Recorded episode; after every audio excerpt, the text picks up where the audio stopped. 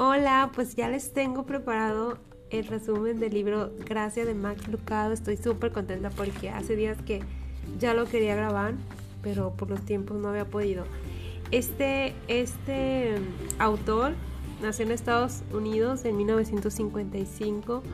Max Lucado es un escritor cristiano de superventas, es predicador y ministro en la iglesia Oak Hills Church y tiene más de 50 libros. Fue 20 años pastor hasta que decidió retirarse por, por problemas de salud, pero ahorita pues funge como ministro escritor. Este libro de Max Lucado yo lo soñé. de verdad, es que decía yo, no puedo comprar muchos libros, pero tengo que saber cuál es el libro que tengo que comprar este mes y tengo que decidir. Y así como, como tal, o sea, la portada, no sé si estaba tan obsesionada con los libros que hasta lo soñé, soñé la portada, soñé el título y así clarito, gracias, Max Lucado. Entonces dije, bueno, pues ese va a ser. Entonces voy a empezar con lo que dice aquí, abajito del título, más que lo merecido, mucho más que lo imaginado. Eh, este libro fue escrito en el 2012 por... Eh, pues por más Lucado, pero fue publicado por Grupo Nelson.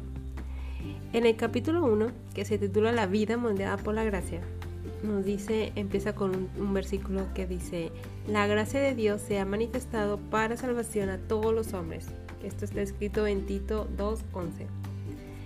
Sobre el significado de la vida, los años que, que has desperdiciado o las malas decisiones que has tomado, a toda esa confusión existencial, Dios responde con una sola palabra, gracia.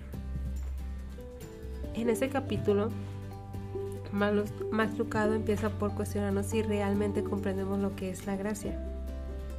Y nos pregunta, ¿has sido cambiado por la gracia? ¿Has sido enternecido por la gracia? Porque la gracia es la voz que nos incita al cambio y que luego nos da el poder para llevarlo a cabo. Cuando entregamos nuestro corazón a Cristo, Él nos devuelve el favor.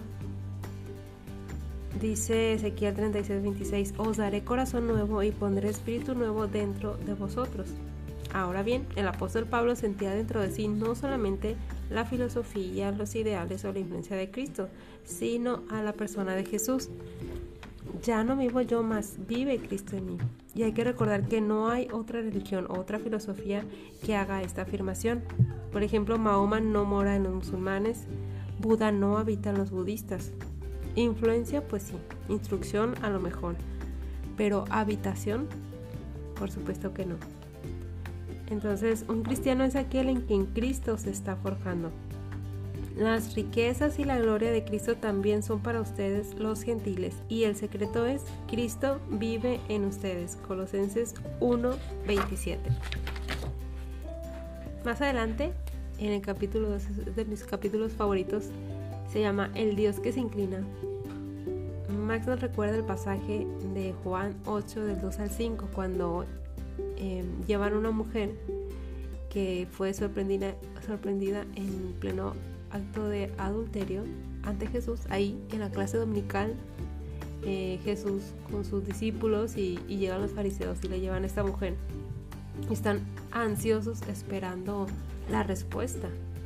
Jesús se inclina al piso y escribe algo. Entonces, mm, después, él eh, se levanta y dice, el que esté libre de pecado, que tire la primera piedra. Y pues obviamente todos avergonzados, pues de fuera, ¿no? Ellos al oír esto, acosados por sus conciencias, salieron uno, por sus conciencias salieron uno a uno, comenzando desde los más viejos hasta los postreros, y quedó solo Jesús y la mujer que estaba en medio. Y después Cristo se vuelve a poner de pie y le pregunta a la mujer, ¿dónde están los que te acusaban? Y con esta pregunta Max nos dice, wow, ¿qué pregunta? esas voces de condenación que son las mismas voces que también se despiertan en nuestras cabezas. Fallaste de nuevo, no eres suficientemente bueno, nunca mejorarás, pero tenemos que recordar quién es el que está eh, preguntando todas esas cosas. ¿Se va a callar alguna vez? ¿Quién nos está recordando todas esas equivocaciones? No, por supuesto que no, porque Satanás nunca se calla. Porque ha sido lanzado fuera el acusador de nuestros hermanos, el que los acusaba delante de nuestro Dios día y noche. Dice Apocalipsis 2, del 9 al 10. Entonces, día tras día, el acusador hace de la acusación una profesión y la condenación no produce arrepentimiento solamente remordimiento, entonces el remordimiento no es de Dios. Pero lo más importante es que Satanás no tendrá la última palabra. Jesús se levantó a nuestro favor y tenemos que confiar en eso. O confiamos más en nuestro abogado o confiamos más en nuestro acusador. Ahora pues ninguna condenación hay para los que están en Cristo Jesús, dice Romanos 8.1. En el capítulo 3 eh, que se titula Dulce Cambio. Max Lucado nos describe qué fue lo que probablemente pasaba por la mente de Barrabás, mientras que Pilato, por su parte, no encontraba delito en Jesús para merecer la cruz, porque Jesús es el modelo de Dios para el mundo, honesto en medio de la hipocresía, totalmente amable en un mundo de crueldad, enfocado en lo celestial y nunca tuvo algo que ver con el pecado aunque eh, parece muy anticuado el pecado, ya que en esta época moderna pues nadie es malvado. Este capítulo me parece maravilloso porque nos recuerda que con Barrabás ocurrió la, gracia, que el regalo de Dios para el mundo es la cruz. Sin embargo, esta, esta verdad puede tocarnos, pero no nos va a cambiar si no lo personalizamos. Cristo murió por mis pecados.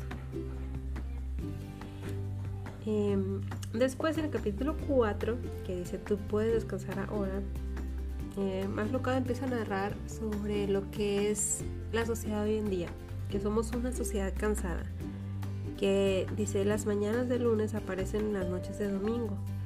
Nuestro cónyuge quiere más tiempo, nuestros hijos deben dar más tiempo, nuestros padres necesitan también tiempo, la iglesia pues ni se diga, ocupamos servir cada vez más, pero Jesús es el Jesús de los no más.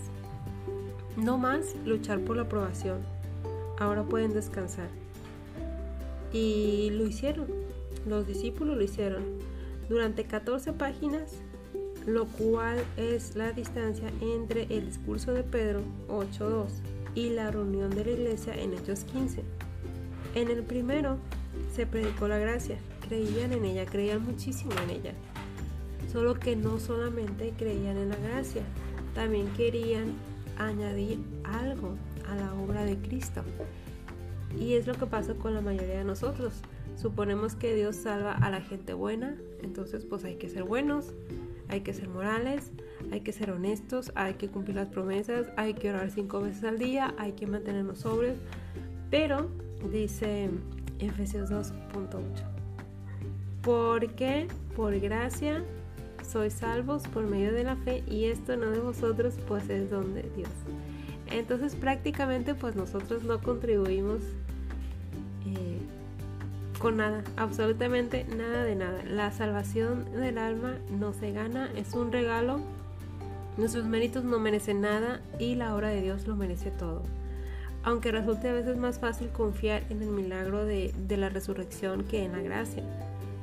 Porque a veces tememos eh, más al fracaso que, creemos que la imagen de la perfección es lo más importante.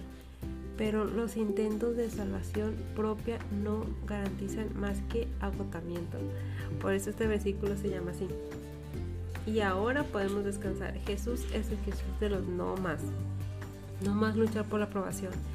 En el capítulo 5 de los pies mojados, mmm, es un capítulo especial porque nos menciona cómo Cristo sabía quién era Él, por qué, iba a dar su vida, eh, pues que Él era hijo de Dios y precisamente a qué había venido aquí a la tierra, para servir al Padre.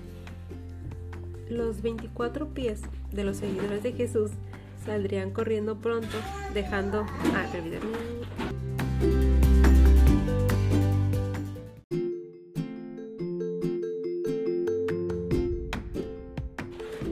Ok, los 24 pies de los seguidores de Jesús saldrían corriendo pronto dejando solo al Mesías frente a sus acusadores. Se ha preguntado qué hace Dios con quienes incumplen promesas, nos dice Max. Pues les lava los pies. El Judas de Jesús se alejó con 30 piezas de plata. El tuyo probablemente se llevó la virginidad, la seguridad, el cónyuge, el trabajo, la infancia, la jubilación, las inversiones. Entonces, lavarle los pies a ese Judas, pues obviamente que la mayoría de nosotros no vamos a querer hacerlo, pero no somos la mayoría de las personas. Si la gracia ya obró en tu favor, no puedes dejar de compartir la gracia con otros. Dice Juan 13, de 14, 15. Si yo, el Señor y el Maestro, he lavado vuestros pies, vosotros también debéis lavar los pies los unos a los otros, porque ejemplo os he dado. Mm. Para que como yo os he hecho, vosotros también hagáis. Entonces, si aceptamos la gracia, también aceptamos obsequiarla. Y voy a citar una frase de aquí del libro que me, encantó. Dice, donde falta la gracia, abunda la amargura. Donde la gracia abunda, crece el perdón. Y en el capítulo 6, que dice, gracia al borde del manto. Gracia al borde del manto se llama. Es la historia de Ruth. Es una... Dice que la historia de Ruth es una representación de cómo la gracia tiene lugar en un momento difícil. Eh, la misericordia le dio a Ruth un poco de comida y para entender bien lo que es la gracia, la gracia le proveyó una esposa y un hogar. Otro ejemplo, la misericordia le dio una segunda oportunidad al hijo pródigo y la gracia le hizo una fiesta. La misericordia perdonó al ladrón en la cruz y la gracia lo escoltó al paraíso. Ay, qué hermoso, ¿verdad? Este capítulo sí que nos deja un poquito más claro qué es la gracia.